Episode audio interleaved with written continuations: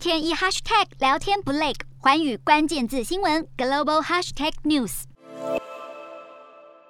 日本首相岸田文雄日前出访越南，与越南总理进行会谈，双方也达成了共识，表示未来将致力于在后疫情阶段促进经济复苏的合作。而这次会谈，越南和日本除了同意加强经济合作之外，日本也将推进技术转让，让越南更深入地参与全球供应链，顺利履行二零五零年实现净零排放的承诺。而两国领导人还讨论了地区和国际问题，同意在。在国际和区域论坛上保持密切的配合，加强合作，应对气候变化、流行病等全球的挑战，更强调未来将加强国防合作，确保南海安全。